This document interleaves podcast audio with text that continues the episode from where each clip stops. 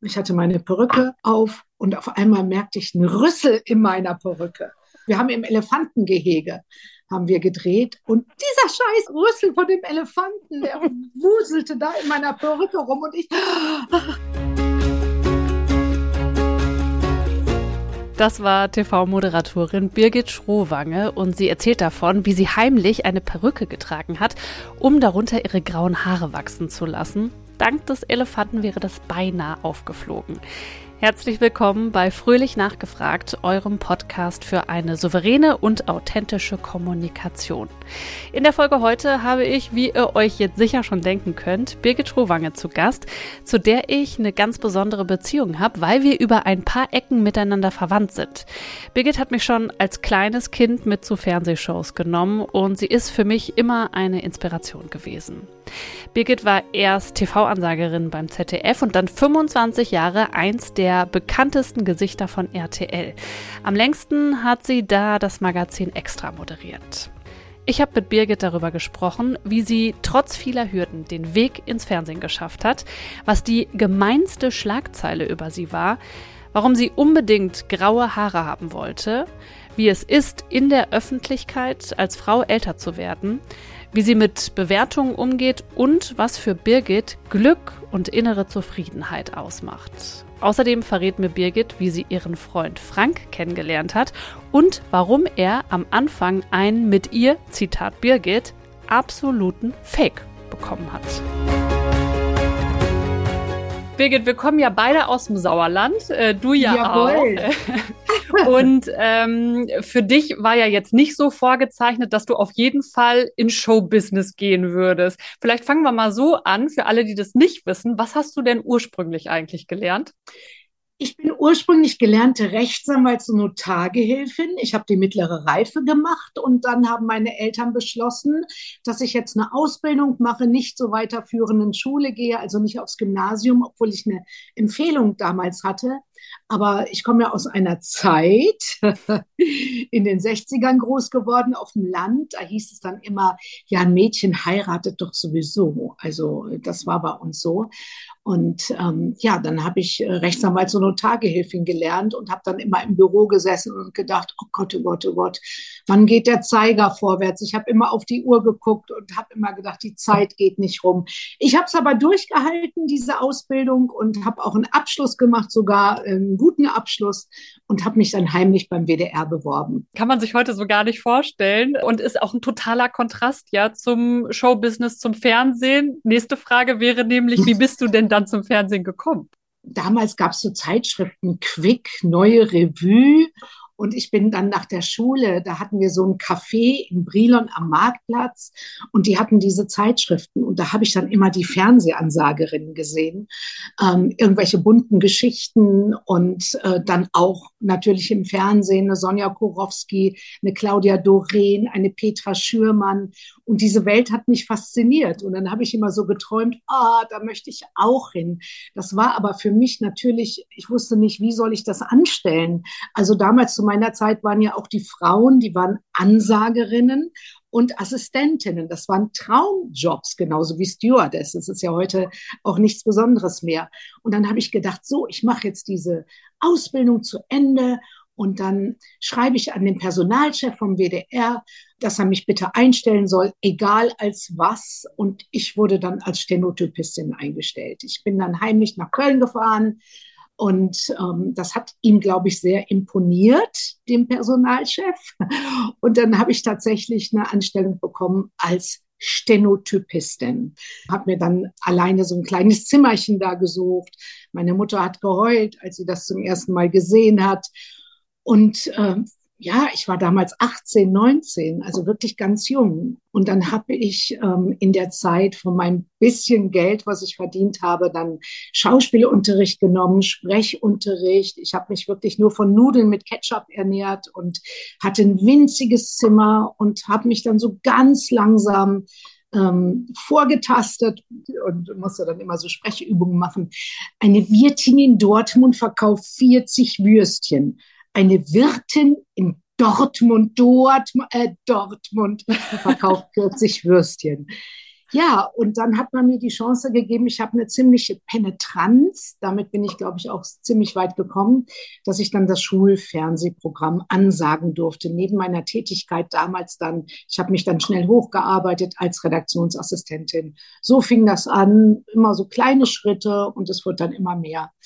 Was ich auch sehr gesund und sehr gut fand, dass ich nicht irgendwie so hochgeschossen bin, sondern ganz kleine Schritte nach hm. oben. Du konntest da so langsam reinwachsen und ähm, ja. ich erinnere mich da auch noch total gut dran, weil zu der Zeit bin ich äh, zur Schule gegangen und im Chemieunterricht, Birgit, haben wir immer dich geguckt. Ähm, ja. Und ich fand das immer mega cool, ne? wenn äh, mein Chemielehrer im Chemieunterricht wieder das Schulfernsehen dran macht und ich war so, ich kenne kenn ich.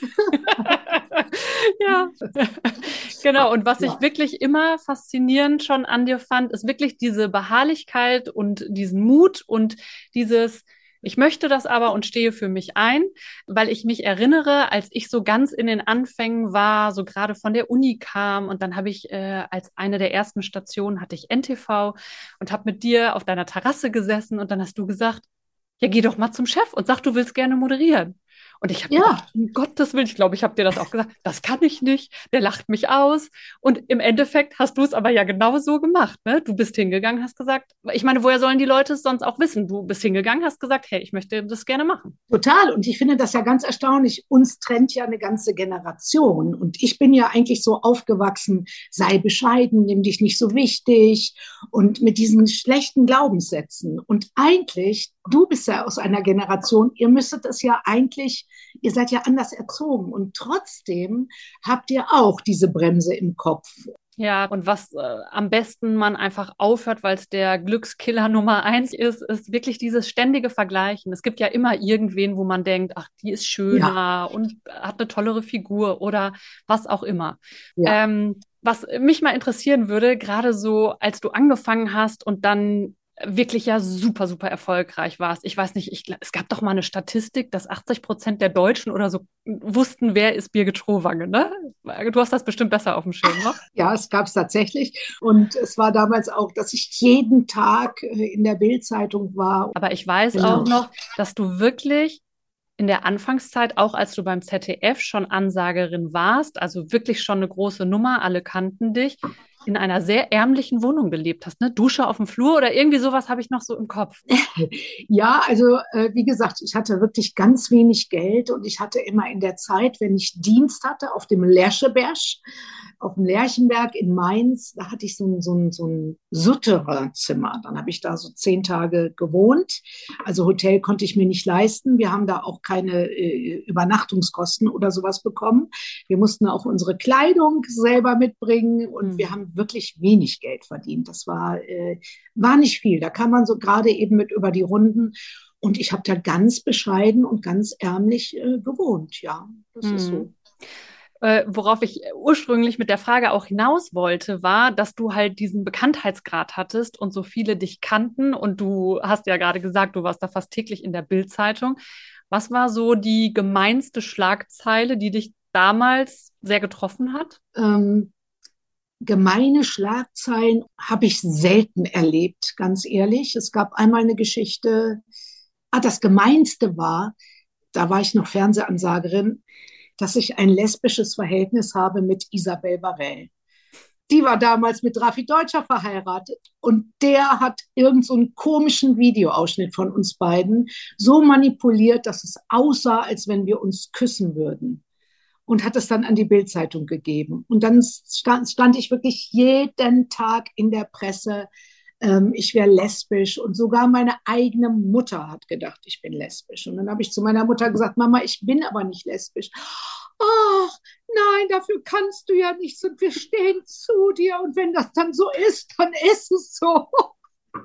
Und ich habe immer gesagt, ich bin aber nicht lesbisch. Ich meine, man muss dazu sagen, das war in den 80ern und äh, damals ähm, bestand die Gefahr, dass das ZDF mich äh, aufgrund dieser Schlagzeilen hätte rausschmeißen können. Und ich hatte da wirklich Angst, dass ich meinen Job verliere.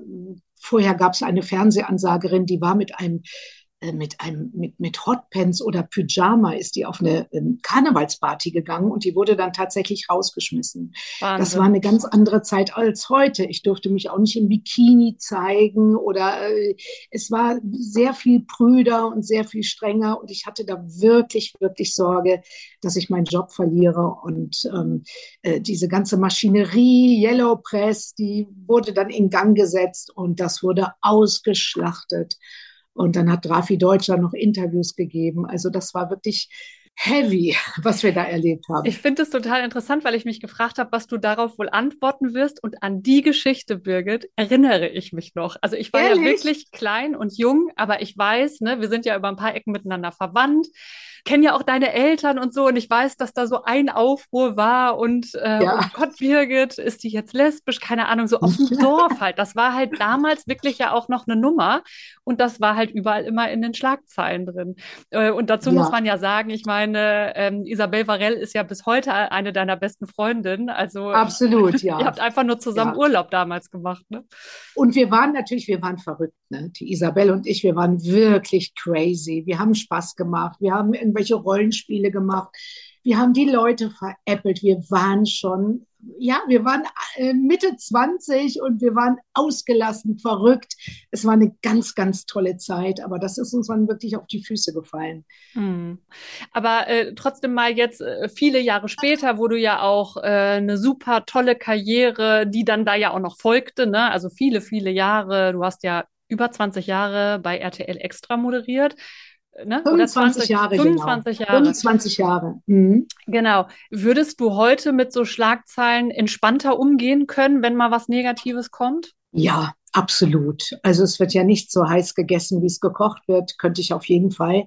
Nur damals, ich hatte einfach ähm, so Existenzsorgen. Ich habe gedacht, was mache ich denn jetzt, wenn die mich rausschmeißen? Ich hatte ja auch wenig Geld, ich war darauf angewiesen und dann wären ja auch mal alle meine anderen Jobs äh, weggefallen. Da hatte ich schon richtig ähm, Angst. Aber heutzutage, nee, das interessiert mich gar nicht mehr. Also auch äh, dieses bewertet werden. Ne? Man wird ja immer, du weißt es auch, wenn, vor der Kamera, oh, wie sieht die denn aus, was hat die denn an und so weiter. Das interessiert mich heute auch nicht mehr, weil ich habe mittlerweile mir ein Selbstbewusstsein zugelegt, dass ich erstmal in den Spiegel gucke. Ich muss mir selber gefallen. Ich habe das ja auch mitbekommen mit meinen grauen Haaren, dass viele damit nicht einverstanden waren. Und ähm, das tangiert mich heute nicht mehr so. Gott mhm. sei Dank. Würdest du äh, denn sagen, man kann auch, wenn man quasi noch am Anfang seiner Karriere steht, ja, sich das so antrainieren, ein bisschen gelassener zu sein? Also hättest du da ein paar Tipps? Ich glaube, man sollte die Sachen gar nicht so an sich herankommen lassen und auch gar nicht so viel lesen. Ähm, du hast ja vorhin auch schon sowas äh, gesagt, auch mit dem Vergleichen, auch Instagram und diese ganzen Geschichten, das ist in meinen Augen auch toxisch. Wenn man einfach zu viel liest, auch sich selber googelt, würde ich äh, gar nicht machen. Hm. Es gibt immer Menschen, die äh, böse Dinge schreiben, auch gerade in Social Media. Und würde ich nicht an mich rankommen lassen. Hm. Würde ich sehr reduzieren. Ja. Zum Thema Schlagzeilen. Wir haben es eben ganz kurz angesprochen oder du hast es angesprochen. Deine grauen Haare, das hat für viele Schlagzeilen gesorgt. Du hast das ja quasi deine Haare abgeschnitten, ein Jahr lang eine Perücke getragen, das in einer TV-Show dann enthüllt. Kannst du noch ja. mal sagen, wie ist es dazu gekommen? Ich wollte immer meine Haare rauswachsen lassen und ich bin mit meinen Chefs immer damit auf die Nerven gegangen, weil ich einfach graue Haare nicht nur bei Männern, auch bei Frauen attraktiv finde. Und äh, meine Chefs haben immer gesagt, nee, das geht nicht, das nehmen die Zuschauer nicht an. Ähm, äh, die sind dich so gewohnt, wie du aussiehst. Und dann kam eines Tages meine Freundin, Ines zu mir, die ähm, auch Fernsehproduzentin war und sagte, du, ich bin da gerade an so einer Show dran, wir könnten das äh, dein, deinem Boss verkaufen, dass du hier mitmachst und machen wir ein ganz tolles Event daraus. Und dann ging es auf einmal, dann durfte ich das und da war ich so froh und so erleichtert, dieses ein Jahr war natürlich schon eine harte Zeit, weil niemand durfte es wissen. Ähm, es wusste nur meine Maskenbildnerin, es wusste mein Chef, es wusste natürlich mein Sohn. Das war natürlich immer dann schwierig, wenn der Besuch bekam von seinen Freunden. Ganz schnell die Perücke wieder aufsetzen, dann wieder absetzen. Und oh, es war schon heavy. Ich hatte zwei Perücken. Eine war immer in Arbeit, wurde dann geföhnt, gewaschen, gemacht, getan. Und dann kam montags, wenn ich Sendung hatte bei RTL Extra, dann kam meine Maskenbildnerin, die Susanne Witt, die kam immer wie ein Drogendealer mit, äh, mit so einer Plastiktüte. Da war dann die frisch gewaschene neue Perücke drin. Die hat sie mir dann wieder aufgesetzt, heimlich in irgendeinem so Besprechungsraum. Das war schon, war schon eine ganz kuriose Zeit. Und dann war ich hinterher sehr froh, als die Perücke ab war, ah, dass ich es geschafft hatte. Und in der Zeit habe ich ja sogar noch den Frank kennengelernt, mein, mein Freund, mit dem ich jetzt auch schon fünf Jahre zusammen bin. Ähm, ja. In der Zeit hatte ich nicht nur eine Perücke auf dem Kopf, ich war auch acht Kilo leichter. Er hat also einen absoluten Fake bekommen, eine schmale, brünette, lockige. Aber er hat mich dann trotzdem behalten und wir verstehen uns bis heute sehr, sehr, sehr gut. Wollte ich gerade sagen. Der äh, liebt dich ja auch so, wie du bist, mit ein paar Kilos mehr und graue Haare. Ich glaube, das ist dem alles ganz egal. Absolut. Das, äh, der liebt mich so, wie ich bin und das ist ein schönes Gefühl. Ich liebe ihn auch so, wie er ist. Wir haben uns irgendwie gesucht und gefunden und ich finde das äh, als, als großes Geschenk. Ich meine, ich bin ja nun wirklich schon ein älteres Kaliber. Ne? Ich bin 64 und habe ja, die große Liebe meines Lebens mit 59 kennengelernt. Ist doch toll, oder? Super das Beste schön. kommt zum Schluss, Amelie. Ich finde bei euch, das wirkt auch einfach sehr harmonisch. Ich habe euch ja auch schon zusammen erlebt und das hat mich äh, riesig gefreut. Ist ja auch keine Frage des Alters, ist doch total egal, ne? Also warum nicht? Ist doch total egal, kann man auch mit 80. Absolut. Ich glaube, das liegt dann auch an den Frauen. Es gibt ja so wahnsinnig viele Single-Frauen, auch so in den so mit 50 oder zwischen 50 und 60. Ich glaube, man muss einfach ein bisschen seine Komfortzone mal verlassen und sich auch was trauen, wenn man so dicht macht und oh, mich will ja sowieso keiner, ich bin zu alt und so, dann strahlt man das auch aus. Man kann das sich ja auch es. sichtbar machen. Ich habe den Frank ja auf einem Schiff kennengelernt und die Moderatorin, äh, deren Gast ich war in einer Talkshow, sagte, willst du denn noch einen Typen? Wir sind ja gleich alt und da habe ich gesagt, ja klar, sind hier nette Single-Männer und habe dann richtig herausfordernd in die Runde geguckt und dann gingen mehrere Arme hoch und er kam dann auf die Bühne ja, wenn ich jetzt gesagt hätte, nein, das will ich auf gar keinen Fall und so, wären wir vielleicht heute gar nicht zusammen. Mhm, ja, absolut. Schon manchmal witzig, wie sowas passiert, dass das dann auf Kreuzfahrtschiff und so eine Runde da ist. Also, aber ja. total schön. Sag mal, dieses Jahr mit der Perücke, um nochmal darauf zurückzukommen, war aber natürlich super lang und ich könnte mir vorstellen, du hast schon gesagt, wenn die Freunde deines Sohnes vorbeikamen, wurde es ein bisschen hektisch, damit die das bloß nicht mitbekommen. Hattest du noch so ein paar brenzliche Situationen, wo du dachtest, jetzt fliegt das alles auf? Ja, hatte ich schon. Also erstmal kam eine Freundin von meinem Sohn und da habe ich tatsächlich vergessen, die Perücke aufzusetzen. Ich habe dann einfach aufgestanden vom Sofa und in dem Moment, wo ich die Tür aufmache, Franziska hieß sie, und sehe die Franziska, oh, denke ich, ich habe ja meine Perücke und schlag die Tür wieder zu, gehe zurück, mache ganz schnell die Perücke auf. Mein Sohn hat inzwischen Franziska wieder reingelassen. Und dann gehe ich bei denen ins Zimmer rein und dann guckt die mich an. Ich, du hattest doch gerade graue Haare. Du sahst doch gerade. Ich sage, nein, Franziska, wie kommst du auf die Idee? Meine Mama hat doch keine grauen Haare, mein Sohn. Und dieses arme Mädchen, die hat wahrscheinlich gedacht, sie ist ein bisschen ballerballer im Kopf. Ich habe das einfach geleuchtet. Und dann war ich mit meinem Kollegen Burkhard Kress, weiß ich auch noch, mit dem ich sehr, sehr mag, äh, mit dem war ich äh, Dreharbeiten im Kölner Zoo. Ich hatte meine Perücke auf und auf einmal merkte ich einen Rüssel in meiner Perücke. Also ein Ele wir haben im Elefantengehege haben wir gedreht. Und dieser scheiß Elef Rüssel von dem Elefanten, der wuselte da in meiner Perücke rum und ich, so bin ich dann da raus. Und dann kam der Burkhardt und wollte mir so das Stroh aus den Haaren so wuscheln, ne? Und ich habe ihn dann so weg, ich sag weg, nee, das mache ich allein und so. Der hat wahrscheinlich gedacht, die ist jetzt völlig panne. Ja. Und ich hatte in der Zeit hatte ich einen Typen kennengelernt. Komischerweise, wenn man eine Perücke auf dann lernt man immer zu Männer kennen. Ich weiß auch nicht. Jedenfalls hatte ich ein Date mit Herbert, der hieß Herbert, und der holte mich ab mit einem Cabrio, oben ohne. Und ich stehe dann vor diesem Cabrio und sage, kann man das auch schließen? Ja, klar kann man das schließen, aber es ist doch schön, jetzt offen zu fahren, schönes Wetter und so. Und ich habe einfach Blut und Wasser geschwitzt. Und der hat wahrscheinlich gedacht, mit wem habe ich mich denn hier verabredet? Ja. Das waren, glaube ich, die witzigsten Geschichten. Oh Mann, ja, also das kann ich mir vorstellen. Ähm, hast du danach nochmal was von Franziska gehört? der Freundin deines Sohnes? Ja, hinterher, äh, klar, da hat Lauren mir erzählt, ja, sie war dann sehr erleichtert, dass sie gemerkt hat, sie war doch nicht verrückt und äh, ja. Oh Mann. Sag mal, und der Moment, wo du die Perücke abgenommen hast, ne, und die Leute dich dann das erste Mal in der Öffentlichkeit gesehen haben mit den kurzen Haaren. Ich meine, du bist ein totaler Medienprofi, trotzdem könnte ich mir vorstellen, dass man da nervös ist, oder wie war es bei dir? Ich war schon nervös, aber ich wusste, dass es äh, gut angenommen wird und es ist auch super gut angenommen worden. Es gibt ja immer ein paar Stinkstiefel, die äh, böse Kommentare schreiben oder die sieht aus wie eine Oma oder jetzt sieht sie aber alt aus. Ja, ich bin 64.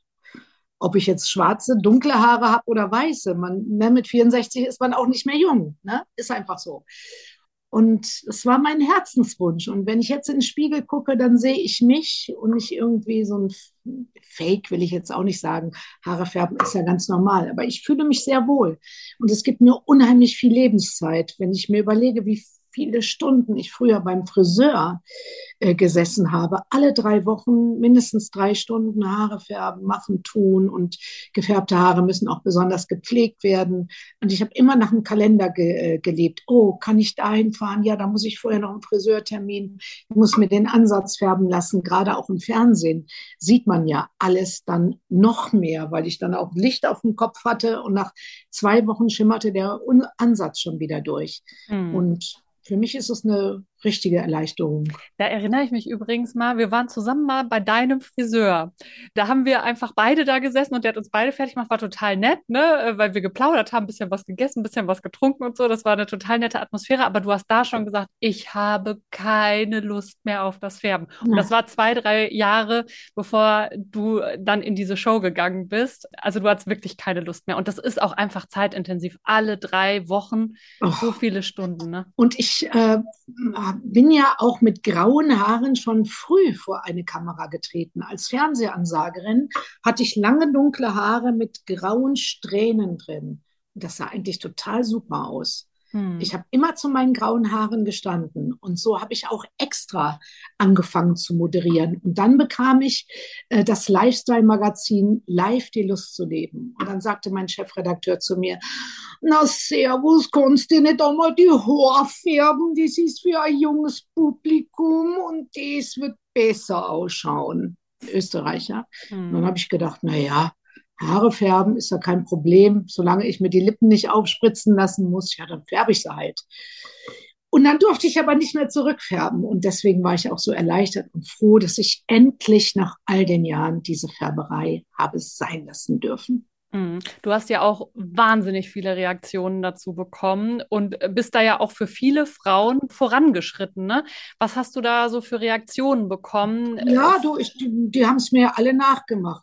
Nein, du hast das sicherlich auch gelesen jetzt. Das ist so ein Trend, auch in Hollywood. Ne? Die lassen alle ihre Haare rauswachsen. Mhm. Ob jetzt eine Jane Fonda oder eine Jodie Foster oder äh, Helen Mirren ähm, die lassen alle ihre, ihre Haare rauswachsen. Ich war der Vorreiter. Ich behaupte mhm. jetzt mal, die haben es mir nachgemacht. Mhm. Ich bin mal gespannt, ob das populärer wird im deutschen Fernsehen. Also die Männer zeigen sich ja auch mit grauen Haaren. Ne? Also warum sagst du so als Statement, das ist auch wichtig, dass wir auch ja einfach sagen, hey, als Frau ist es auch okay mit grauen Haaren? zu mir sind ja dann viele Leute gekommen, gerade Frauen. Oh, das ist so mutig von Ihnen. Und ich finde, das ist überhaupt nicht mutig. Sagt man zum Beispiel, einem Moderator wie Peter Klöppel. Herr Klöppel, das ist so mutig von Ihnen, dass Sie mit Ihren grauen Haaren vor eine Kamera treten. Da sind wir ja noch weit entfernt von Gleichberechtigung. Und ich finde gleichermaßen Frauen und Männer, man kann das doch machen, handhaben, wie man möchte. Ich will ja gar keinen dazu überreden. Ich finde, man sollte nicht Frauen degradieren, dass sie nur grau mit alt gleichsetzen und Männer grau und attraktiv. Das finde ich nicht in Ordnung. Finde finde ich auch gar nicht so. Ich finde auch nicht, dass graue Haare älter machen. Ich finde Hm. mich kein bisschen älter aussehend als mit dunklen Haaren. Nee, ist auch nicht so. Und am Ende, glaube ich, sind wir am Ziel, wenn das einfach kein Thema mehr ist. Das wäre doch schön, oder? Das wäre wirklich schön, wenn sowieso all diese Äußerlichkeiten kein Thema mehr wären. Aber ich glaube, da sind wir noch weit von entfernt. Wenn ich so Instagram angucke, wie ähm, die Mädels sich da präsentieren und ähm, äh, wie viele Schönheits-OPs äh, jedes Jahr in Deutschland durchgeführt werden. Ich glaube immer mehr, das ist, glaube ich, auch so ein Thema, was nicht gesund ist, wenn man sich immer vergleicht oder immer jung sein will. Man kann halt nicht immer jung sein. Ne? Wir müssen uns auch mit dem Alter anfreunden und die Dinge einfach annehmen. Ich kann mich jetzt hundertmal liften lassen. Ich bin trotzdem alt. Ne? Mein Körper ist alt. Ich bewege mich alt.